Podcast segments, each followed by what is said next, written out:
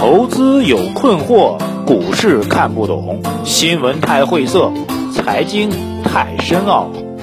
每天拿出五分钟，马洪曼博士为您闲话家常，答疑解惑。欢迎收听《财经老马日日评》。呃，各位老马日日评的听众朋友们，大家下午好啊！今天盘中就像我早上说的啊，如如果有反弹，还是应该要减仓的啊。盘中一度冲的还蛮高的啊，上指涨了，上证综指涨了有百分之三点多吧，我看到啊，然后最后还是掉下来了啊，所以政策不足以去逆转经济基本面的被动啊，基本面的被动需要数据的支持啊，需要以 PMI、GDP 啊这些固定资产投资。发电量、货运量，这些数据的支持，信贷规模的支持，所以这些数据的等待是嗯没有办法，必须要有时间吧？我觉得必须要有时间啊，呃，至少在这些数据没有出来之前，整个市场对宏观经济的预期偏悲观的啊，在这种预期不能够改善的情况下，每次反弹应该都还是减仓的机会。呃，这次央行的双降吧，双降之后多久能够在数据当中去体现出来呢？那么惯例当中来讲，货币政策要快的话，至少需要三个月，所以。无可奈何花落去吧，在八月份到十一月份啊，有可能在年底的数据当中会有所优化啊，啊，当然我只是指这一个单一的政策啊，如果后面还会有一揽子的配套的，类似于零八零九年那次的这个大救市的政策的话，可能会快一点啊，但是仅靠货币政策显然是不行的啊，这是要跟大家交流的第一点啊，第二点，这两天消息变化非常多啊，今天盘中呢又出现了这个中信证券的董事总经理给弄进去的消息。啊，什么原因不知道啊？这个包括昨天的一个财经杂志的记者也被啊警方要求协助调查，什么原因也不太清楚啊。这个我倒我也不知道原因啊，说实话也不知道原因啊。中信证券应该是在这次国家队的救市过程当中，是发挥了红色带头领头羊的功能。啊，依然是国家队救市。其实最早救市的时候，很多券商是蛮犹豫的啊。这个也其实也能理解啊。呃，中信应该是还是冲在前面啊。我本来以为中信这么好的红色的这个国家队的主力资金应该会被褒奖吧，结果没想到会是这样的结果啊。当然也有可能他在操作过程当中，我我不知道啊，随便瞎猜啊，是不是在这个大量的奉国家之名救市过程当中自己开个老鼠仓呢？当然打一个问号啊，是不是会有这样的问题？也许会有吧，这可能是会警察调调查的原因。总体上来讲，不管是对中信的调查，还是对证监会的相关工作人员的调查，还是对一些券商的调查，我觉得这跟近期的行情的下跌没有关系啊，完全是两两条线的事情啊，这个和行情能不能止跌没有关系。如果当时在上一轮的股灾当中啊，在暴跌当中，公安部突然抓了几个公安系统吧，突然抓了几个恶意做空的人啊，那可能有帮助。但此时和彼时不一样啊，这点我就要告诉大家。所以总讲结论还是啊，没有基本面复苏的数据，股市很难有效作为，好吧？回答一下大家的提问啊，首先来看一下三位网友他们发表的高见啊，第一位网友叫做狙击手。啊，他说：“我认为这次股灾的始作俑者是证监会的不作为啊。例如新股上市，为什么那么多涨停板？涨高的就必然下跌，证监会当初为什么不管呢？”嗯，好吧，不评论啊。牛市当中确实也是之前的所谓牛市当中确实也如此啊。第二位网友叫做惠兴华啊，有个网名叫文玩，他说：“我觉得央行降息降准，重金所提高期货保证金都只是节节小可，顶多涨两天，回到三千五百点。”然后在三千四到三千八之间震荡，毕竟不能从根本上解决问题，只能起到维稳。最近让最近套的恨的割肉不那么疼了，让上周五入的保本撤退。纯本人观点啊，还是偏乐观。从今天盘面来讲，还是偏乐观。甭说三千四、三千八了啊，连三千点都扛不住。刘周啊，这位网友的观点，他说：“我认为正金救市缺乏章法，应该直接坐庄。”造就部分热点和人气板块，引导价值投资，不应该买入垃圾股，也不应该拉升啊，或者是单向的净买入。对部分投机爆炒股，比如煤眼吉祥，应该给予出货处置，应配合宣传，起到长期的引导长期投资和慢牛。这个这点我非常同意啊。正金公司的救市缺乏章法，是我认为正金概念股，所谓王的女人啊，这些股票。根本没法，根本没法持续的一个重要原因，根本就构不成一个价值投资的主流板块，而且自己打自己，我觉得这个是一个非常失败的一点啊。同意这位网友的观点啊。回答网友提问，一东他说完全赞同马博士昨天在公号上推送的文章里提到的互联网加的观点，可是为什么国家领导层不懂呢？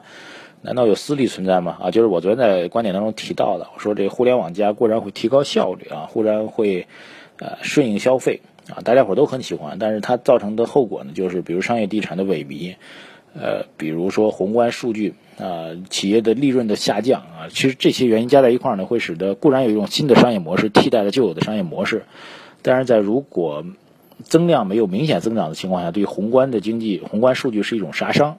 啊，而且国家还在倡导这个逻辑，我觉得国家倡导是对的啊，这是一种产业升级啊，我倒并不认为国家领导层有什么私利或者国家领导层不明白，只是这种升级的背后呢，意味着宏观数据的弱化、恶化，需要一定的对症措施啊，这个对冲的措施没有出来的话，会是一个问题我觉得这样讲可能会更更更清楚一点。朱清泉他说，这次央行降准能救市的话，到底算是市场底还是政策底呢？啊，不好意思啊，这个显然市场的反馈显示出来。这次双降压根儿没有起到救市的作用，啊，在这还提一句吧，就是从技术上来讲，连续这么多天杀跌之后，其实技术上是需要一个反弹的，啊，只是对您来说，要不要抢呢？我觉得不抢也无妨吧，因为它实在是太短线了。卢红啊，他说博士有消息说要降印花税了，这事儿真的吗？啊，昨天那个很多朋友圈都在传这样一个消息啊，我看到是假的啊。第一个，印花税本身就不高。啊，已经多次下降过了，已经已经不高了，而且还是单向征收。我觉得即便是的话，意义不大吧？啊，印花税在所有的救市过程当中，基本上发挥的功能都是一个中转中继功能啊，不是中转功能。中继呢，就是稍微停一下，还要继续啊，继续下跌。对，还是要等经济基本面的消息。他说李鹏，他说马博士，请问什么是特别提款权？特别提款权是指那根胡萝卜吗？特别提款权就是指的一揽子货币啊。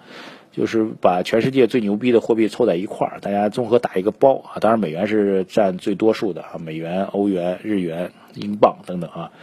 然后中国要加入这个特别提款权，就是 SDR，就是这个国际货币基金组织这个特别提款权，就意味着会有大量的人来配置你的货币啊。他会根据这个特别提款权来配置你的货币，就意味着本币会升值。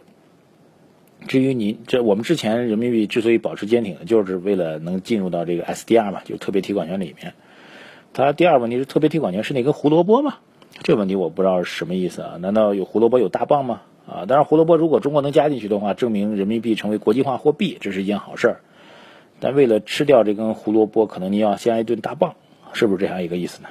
好，王月啊，网友王月他说：“请问马老师，最近的 K 线形态是不是说明老马以前提过的波浪理论，就是三浪下跌那个理论很准确？是不是值得好好学习啊？这个波浪理论我没学好啊，因为。”啊，这个我觉得波浪理论啊，技术流派是这样的，你越相信一个流派或者相信某一个流派的人越多，他就越准啊。所以找到自己喜欢的技术流派吧，呃，未必非要去学波浪理波浪理论。我我个人的观点啊，只是个人观点，也许我自己这个智商不够啊，就是已经发生的股票的形态都可以用波浪理论来去理解啊。但是站在今天这个时间点来预测未来的波浪理论的趋势，那么分歧就会非常大，而且每个人画的都不一样。